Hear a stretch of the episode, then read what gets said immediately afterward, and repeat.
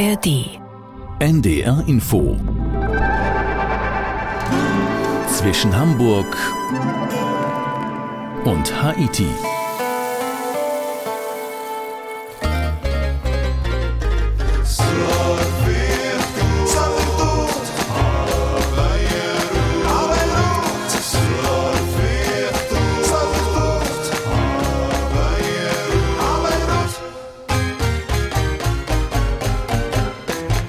Der Libanon war bereits vieles in den vergangenen Jahrzehnten. Die Schweiz des Nahen Ostens, zerrissenes Bürgerkriegsland, Basis der islamistischen Hisbollah und inzwischen vor allem ein nahezu unregierbares Land, das nach der Explosion im Hafen von Beirut im August 2020 nicht wieder auf die Beine gekommen ist, dessen Finanzsystem inzwischen kollabiert ist und dessen Regierung, falls überhaupt vorhanden, in ihren religiösen Loyalitätsverpflichtungen erstarrt ist. So, wir reden hier von zwischen Hamburg und Haiti mit Udo Schmidt und diese Einleitung musste sein, auch und vor allem angesichts der Situation zwischen Israel und der Hamas-Terrormiliz im Gazastreifen. Sie muss aber auch sein, um verständlich zu machen, warum das, was uns Franziska Amner gleich erzählt, die nämlich im Libanon war, für uns eigentlich nahezu unglaublich ist, trotzdem aber fast alltägliche Realität im Libanon. Hallo Franziska. Hallo Udo. Franziska, wir haben ja die Sendung schon vor längerer Zeit geplant, vor dem brutalen Angriff der Hamas auf Israel und all dem, was jetzt folgt und folgen wird. Dann haben wir lange nachgedacht und haben gesagt, doch, wir machen das. Trotzdem, denn das, was du uns gleich erzählen wirst, unter anderem von der Partyszene in Beirut, ist schon so fast unglaublich, hat aber viel auch mit Angst und Krise dahinter zu tun. Und Angst und Krise ist ja, würde ich mal sagen, noch schlimmer geworden und wird vielleicht noch schlimmer. Siehst du das auch so? Absolut. Die Leute sind natürlich zutiefst verunsichert, weil sich eben viele davor fürchten, jetzt in einen Krieg hineingezogen zu werden, den sie gar nicht wollen. Aufgrund dieser schweren Wirtschaftskrise, du hast es ja auch schon gerade angesprochen, wäre das natürlich für das Land fatal. Aber ansonsten muss man auch sagen, läuft das Leben normal weiter, zum Beispiel in Beirut. Ähm, alles ist offen, Restaurants, Clubs. Man muss aber auch sagen, was bleibt den Leuten auch anderes übrig? Sie müssen ja irgendwie funktionieren. Und sie sagen ja auch, naja, wir kennen das ja irgendwie. Wir sind ja leider daran gewohnt.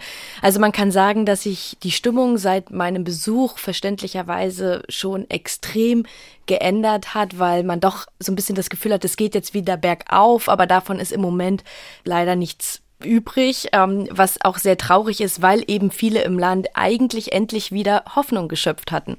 Sie hatten Hoffnung geschöpft, sieht nicht mehr ganz so gut aus. Ähm Sie wollen feiern, muss man aber auch sagen, feiern kann auch nur, wer das Geld hat. Darüber reden wir später ja noch. Ähm, gucken wir nochmal eben auf den Libanon so als Ganzes. Ich habe von einem Failed State geredet, einem gescheiterten Staat. Ist das richtig oder ist das eine etwas zu harte Aussage? Nee, eigentlich nicht, weil wir brauchen uns ja bloß die Fakten anschauen. Also seit 2019 hat das libanesische Pfund, die Landeswährung, 98 Prozent seines Werts verloren. Die Weltbank spricht von so wörtlich einer der weltweit schlimmsten Krisen seit Mitte des 19. Jahrhunderts. Und es ist eben nicht nur, du hast es ja gerade angesprochen, diese schwere Wirtschaftskrise, sondern es ist auch die politische Krise. Der Libanon hat derzeit keinen Präsidenten und keine handlungsfähige Regierung. Das alles bekommt man natürlich als normaler Tourist nicht unbedingt mit, gerade wenn man zum ersten Mal im Land ist. Aber fest steht, der libanesische Staat ist bankrott.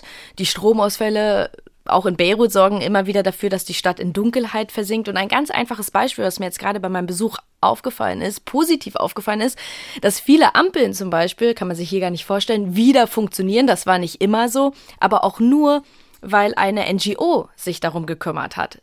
Der Libanon funktioniert eigentlich nur noch, weil eben Millionen Libanesinnen und Libanesen aus dem Ausland Geld schicken. Ich habe mal nachgeguckt, das macht 38 Prozent des Bruttoinlandsproduktes aus. Also, um auf deine Anfangsfrage nochmal zurückzukommen, ja, der Staat funktioniert tatsächlich nicht mehr. Das hier ist zwischen Hamburg und Haiti.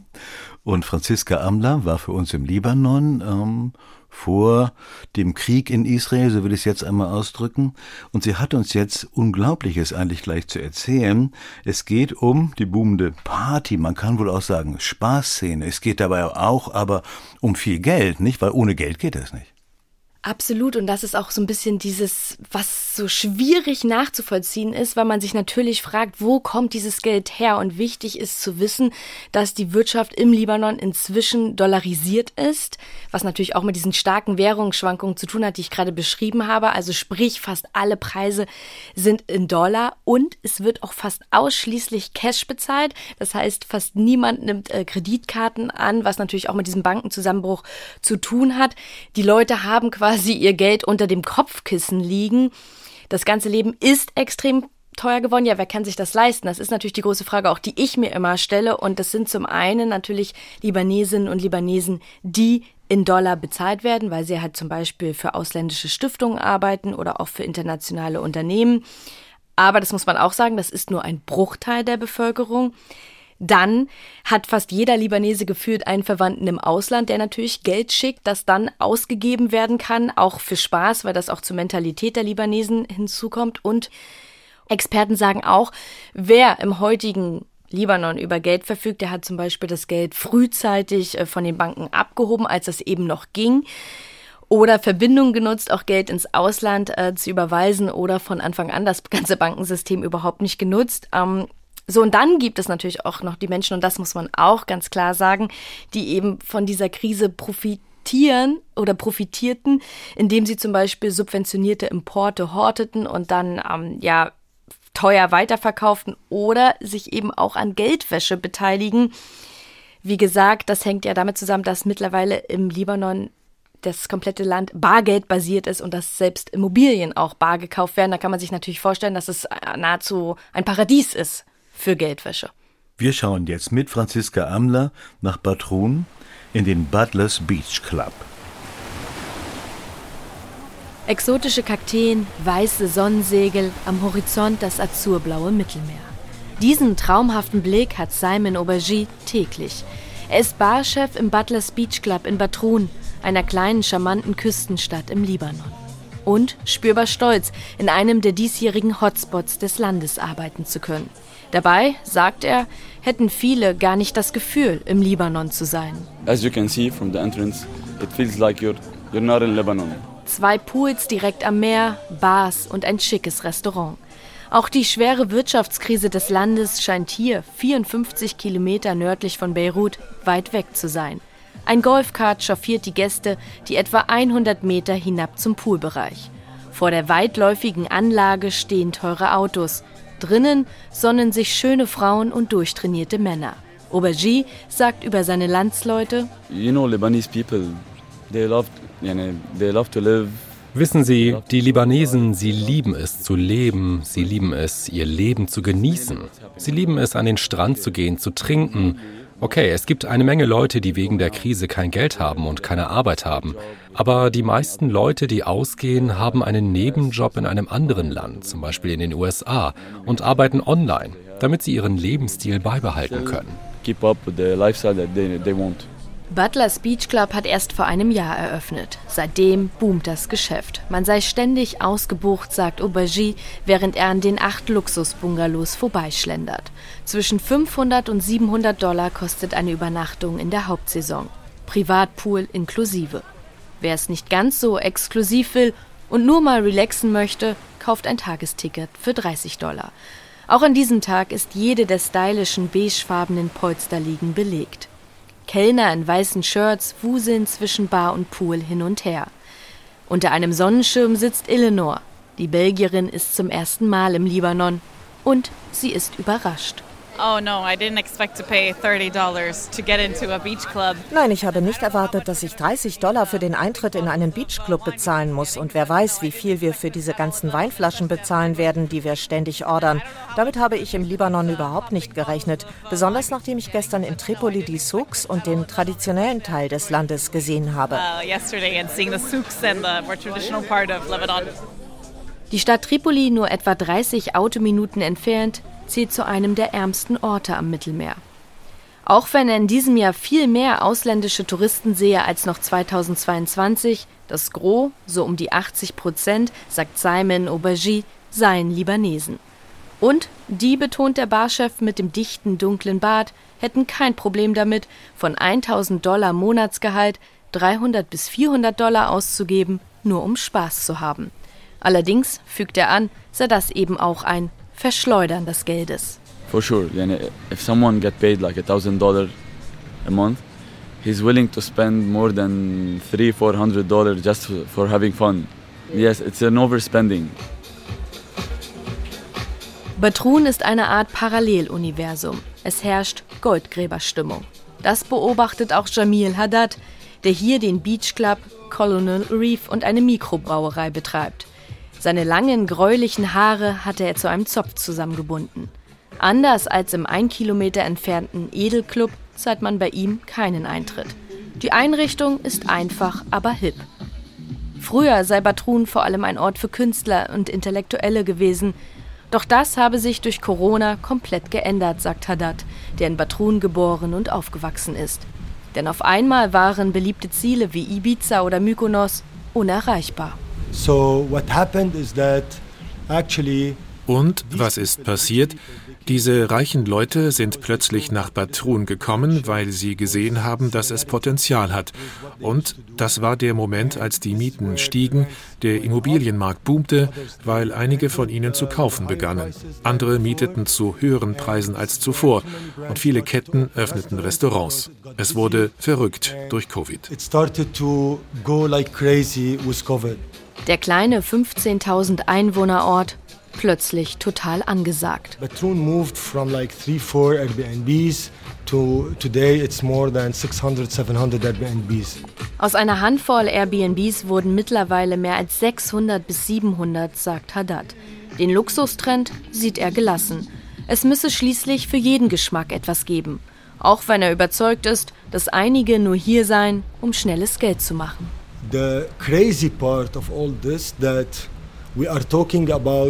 Das Verrückte an der ganzen Sache ist doch, dass wir über einen Boom in Batroun, in Beirut und überall im Libanon sprechen, während wir eine schlimme Krise haben. Und das liegt alles daran, dass die Menschen nicht mehr ihr Geld auf der Bank sparen, sie geben es aus, weil sie bereits so viel verloren haben. Und sie haben Angst, zu viel Geld zu Hause zu horten. Zurück im Butlers Beach Club. Während die Sonne langsam untergeht, füllt sich die Bar. Simon Aubergy schaut zufrieden.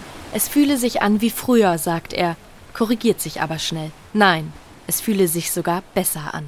Because in 2019, before the crisis and Corona, like uh, denn im Jahr 2019, vor der Krise und vor Corona, hast du nicht jeden Monat einen neuen Laden entdeckt. Jetzt, im Jahr 2023, sieht man jede Woche viele neue Lokale. Wir haben jetzt gerade zum Beispiel einen Mangel an Mitarbeitern im Gastgewerbe. Also es gibt im Moment so viele Möglichkeiten.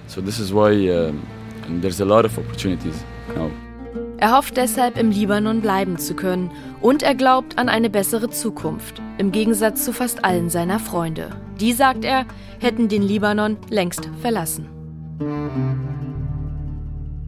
Die meisten haben den Libanon verlassen. Franziska, kommt denn noch jemand in den Libanon? Oder kam vor dem Angriff der Hamas noch jemand in den Libanon? Kommen nur Libanesen aus der Diaspora zum Heimaturlaub? Kamen überhaupt noch Touristen? Ja, also es war der Wahnsinn, als ich da war. Also wenn man zum Beispiel in den Restaurants keine Reservierung hatte oder in den Clubs, dann kam man einfach nicht rein, weil so viele Menschen im Land waren. Natürlich sind das vor allem Libanesen und Libanesen, die im Ausland leben und zu Besuch sind. Das ist einfach Tradition, dass man mindestens natürlich einmal im Jahr, kann sich ja jeder vorstellen, ins Land kommt und seine Familie besucht, ähm, weil es ja auch in den vergangenen Jahren eine massive Abwanderung gegeben hat eben wegen der schweren Wirtschaftskrise im Land. Insofern sind sehr, sehr viele Libanesen gekommen, die jetzt in Kanada leben oder Australien oder auch den USA. Aber ich habe dieses Jahr auch das erste Mal das Gefühl gehabt, dass wieder so ganz normale Touristen ins Land kommen, dass man wirklich diese typischen roten Touribusse Hop-on, Hop-off, die kennt ja jeder, dass die auch wieder in Beirut zum Beispiel stehen und auf Gäste warten.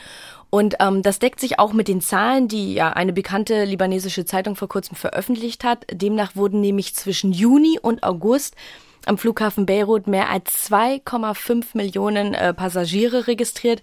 Das äh, sei ein Anstieg von knapp 16 Prozent gegenüber dem Vorjahreszeitraum. Und bei den ausländischen Touristen beträgt dieser Anstieg laut äh, Tourismusministerium allein im Juni sogar 36 Prozent. Ja, und die Menschen im Land können sicher das, das Geld gut gebrauchen, das da zumindest geflossen ist. Ähm, wie es weitergeht, wie gesagt, ist unklar. Du bist ja, Franziska, mit einer Gruppe gereist, also mit einer Gruppe von Freunden. Also dazu gehörten auch Libanesen und Libanesen, wenn ich dich richtig verstanden habe. Ist das so dein Tipp, wenn man dort überhaupt hinfährt? Dann sollte man Kontakte haben, um klarzukommen? Absolut. Also ich glaube, es hilft enorm, wenn man mit Leuten reist, die sich im Libanon auskennen. Natürlich ist es dann am besten auch mit Locals zu reisen, aber auch natürlich, weil die Geheimtipps kennen, weil die die Restaurants kennen, weil die die Clubs kennen und weil die, wie man so schön sagt, auch Connections haben. Weil ich hatte ja schon mal angesprochen, es ist super schwierig, Reservierungen zu bekommen und auch in den Clubs gibt es, ich sag mal, strenge Voraussetzungen, um überhaupt ähm, reinzukommen. Und ansonsten macht es natürlich auch einfach mehr Spaß, weil es tatsächlich ein Land zum Ausgehen ist. Beirut ist ja bekannt für sein ausschweifendes Nachtleben und das macht ja eben auch am meisten Spaß in der Gruppe. Und es entspricht auch der Mentalität, weil wenn man zum Beispiel essen geht, bestellt nicht jeder, wie zum Beispiel in Deutschland, sein eigenes Essen und dann kriegt keiner davon was ab, sondern es wird die Karte ähm, hoch und runter bestellt. Der ganze Tisch biegt sich fast äh, voller Speisen und dann wird natürlich auch geteilt und man macht einfach ganz, ganz, ganz viel zusammen. Dann tauchen wir jetzt mal weiter ein in das hedonistische Leben im Libanon und sind in Beirut auf der Tanzfläche.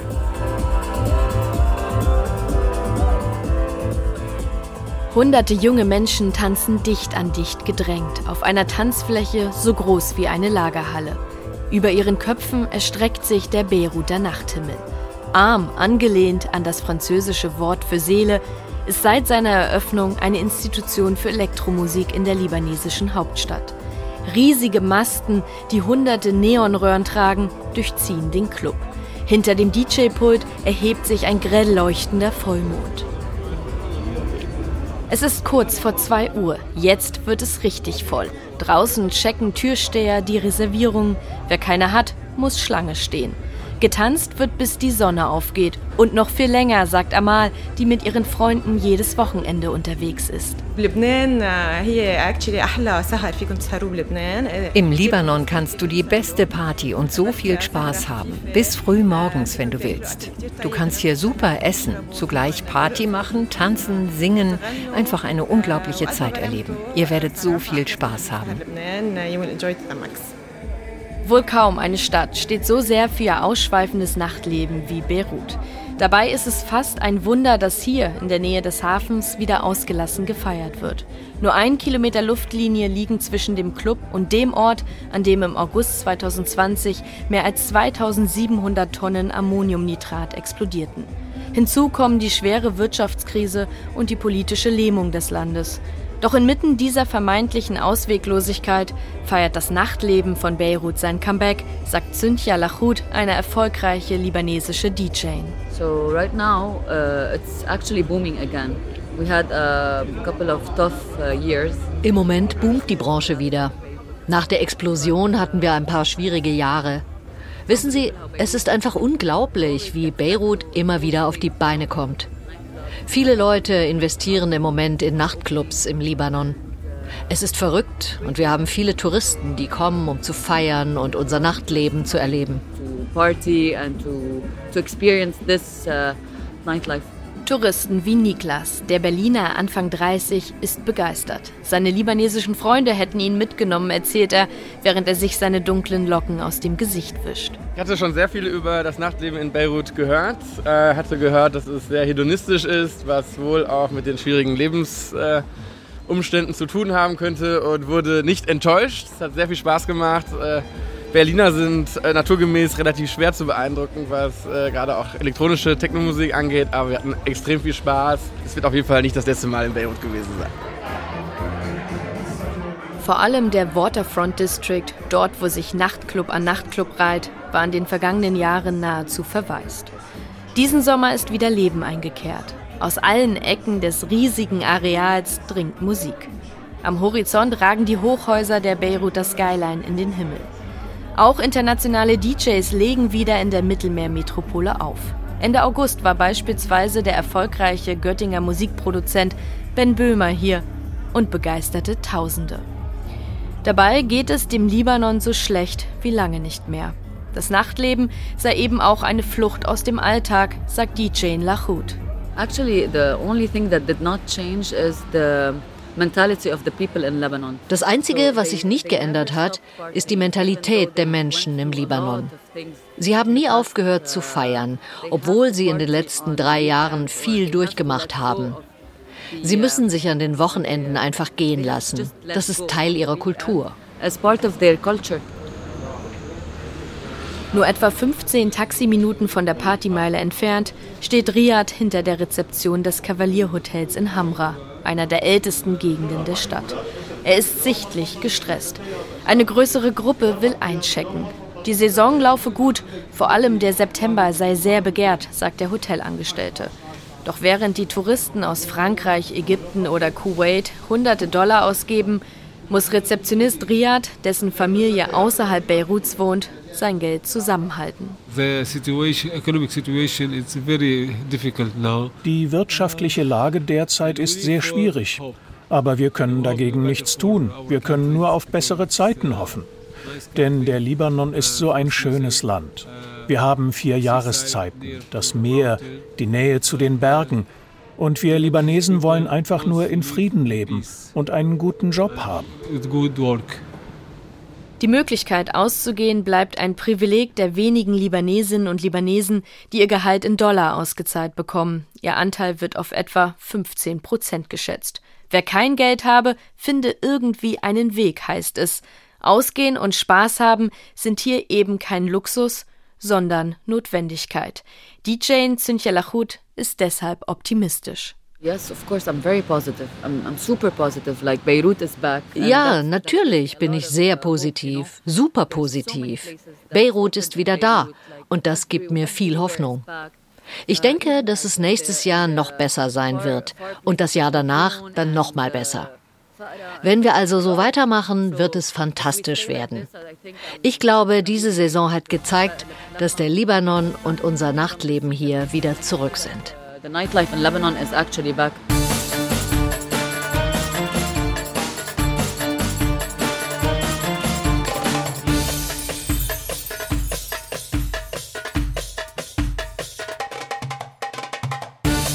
Das Nachtleben ist wieder zurück, war wieder zurück und du hast ja gesagt, Franziska, hast auch noch mal die letzten Tage nachgefragt, ist auch immer noch zurück, ganz offenbar, hat sich nicht geändert. Franziska, konntest du da ohne schlechtes Gewissen eintauchen? Das ist natürlich eine schwierige Frage und da schlagen ja auch irgendwie zwei Herzen in meiner Brust. Ähm, aber es ist einfach auch äh, die libanesische Mentalität, das haben wir ja gerade gehört, dass man eben feiern geht, den Alltag hinter sich lässt und man unterstützt natürlich auch die Wirtschaft des Landes, wenn man halt eben dort Geld ausgibt. Aber natürlich fragt man sich auch, ja, ist das jetzt auch anhand des Elends angebracht? Das ist auch übrigens nicht nur als Tourist so, sondern ich habe auch mit vielen Libanesinnen und Libanesen gesprochen, denen es selbst so geht. Die halt von einigen habe ich gehört, dass sie anfangs auch am, zu Beginn der Krise Schuldgefühle hatten, weil sie zum Beispiel eine der wenigen waren in ihrem Freundeskreis, die halt in Dollar verdient haben. Und nur dann ist es ja möglich, auch an diesem Leben teilzunehmen und die sich dann aber ganz pragmatisch gesagt haben, naja, ich verdiene ja mein Geld, ich arbeite für mein Geld, ich stehle es ja nicht wie die politische Elite und es sozusagen auch als Rechtfertigung genommen haben, dann weiterhin auch wirklich dieses Leben zu genießen. Aber viele, ganz viele sind in die Armut abgerutscht, falls sie da nicht schon vorher waren, um es ganz klar zu sagen, seit vielen Jahren. Der Mittelstand hat sich so mehr oder weniger aufgelöst, weil die Vermögen weg sind, das Geld, das dahinter war. Jetzt kommt man da an in Beirut, das erste Mal. Franziska, was ist dein Eindruck? Wie, wie fühlt sich das an, wenn man da landet und da ankommt? Ja, es ist natürlich schwierig für mich äh, zu beantworten, weil ich schon so oft da war. Aber das habe ich zum Beispiel auch den Berliner Niklas gefragt, den wir ja gerade im Stück gehört haben. Und der meinte, das ist auf jeden Fall super aufregend und schön, aber auch sehr kompliziert, weil man zum Beispiel auch das Elend auch sieht oder auch die Stromausfälle erlebt. Es ist halt eine Stadt der Gegensätze, die sich jetzt natürlich durch die Krise, du hast es gerade angesprochen, mit der Mittelschicht auch noch viel mehr verstärkt haben. Es ist, ich sag mal ganz gern, eine Stadt zwischen Chaos und Beschaulichkeit. Chaotisch ist zum Beispiel der Verkehr die politischen Gegebenheiten und natürlich auch die brüchige Infrastruktur.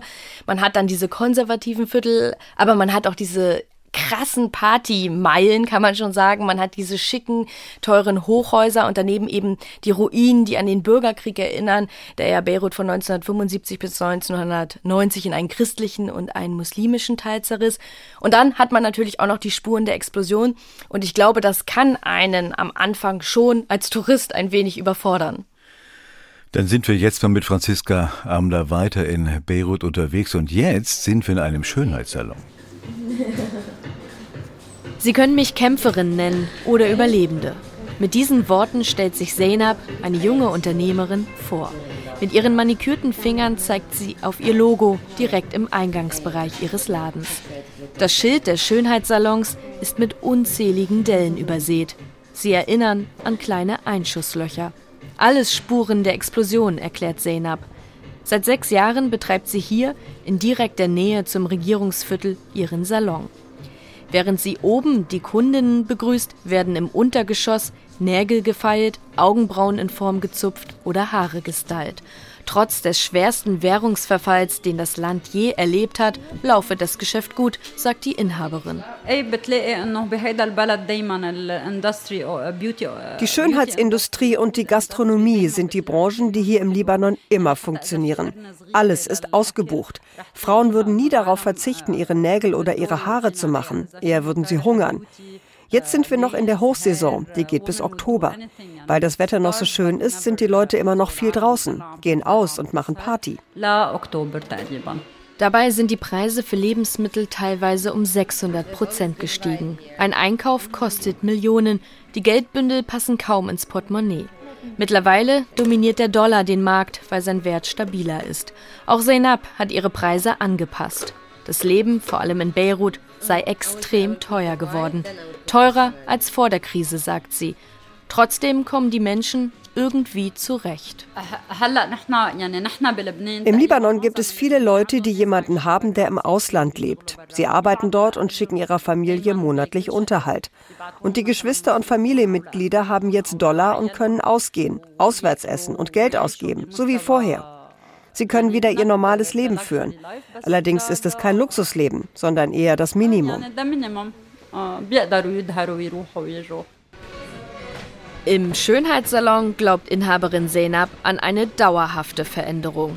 Sie schaut zufrieden auf ihren Laptop. Auch in der kommenden Woche ist ihr Salon ausgebucht. Auch wenn die Krise natürlich noch zu spüren sei, vor allem die politische, werde es weiter aufwärts gehen. Davon ist die junge Frau überzeugt.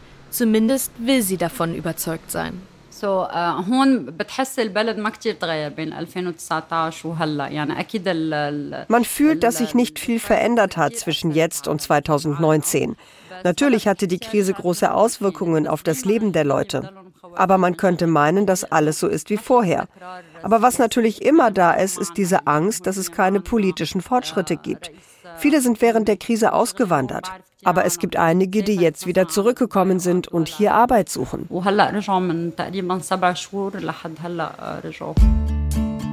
Zainab, die Kämpferin, will jedenfalls weitermachen, will anpacken. So wie sie es schon immer getan hat. Egal was war. Ob Explosion oder Massenproteste direkt vor ihrem Salon.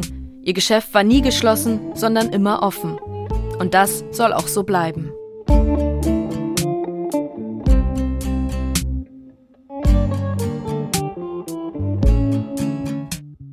Franziska, es ist ja ganz offenbar dieses Lebensgefühl der Libanesinnen und Libanesen, dieses Gefühl niemals aufzugeben, das sich da auch ausdrückt in dem, was du uns jetzt in der letzten halben Stunde erzählt hast. Ähm, das ist ja auch bewundernswert, ähm, aber derzeit kann man eigentlich kaum empfehlen, in den Libanon zu reisen, oder?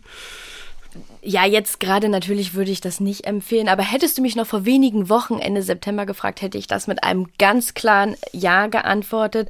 Ich hatte wirklich das Gefühl, ich habe da tief dran geglaubt, das zeigt auch, dass ich schon wieder einen Flug äh, gebucht habe. Aber so ist das eben äh, mit dem Libanon. Es ist extrem schwierig, Prognosen zu treffen, weil eben die Situation vor Ort so fragil ist, so komplex, von so vielen Komponenten ja auch abhängt. Aber es ist einfach ein wunderschönes Land. Es ist landschaftlich wirklich atemberaubend. Und die Libanesinnen und Libanesen sind trotz des ganzen Leids, das muss ich auch immer wieder betonen, dass sie ja auch immer wieder erleben mussten und jetzt auch erleben müssen, ein extrem gastfreundliches Volk. Wir haben den extrem gastfreundlichen Libanon kennengelernt mit Franziska Amler. Und wir haben auch, haben wir am Anfang gesagt, lange drüber nachgedacht, haben auch gesagt, das sind tolle Einblicke, das erweitert mal dieses Bild des Libanon auch in Zeiten, wo wir gerade ganz andere Eindrücke mitnehmen aus der ganzen Region. Das war spannend, Franziska. Ich danke dir. Ich danke auch. Und das war auch zwischen Hamburg und Haiti mit Udo Schmidt. Zum Haiti-Team gehören Alexander Gerhardt und Florian Teichmann. Ein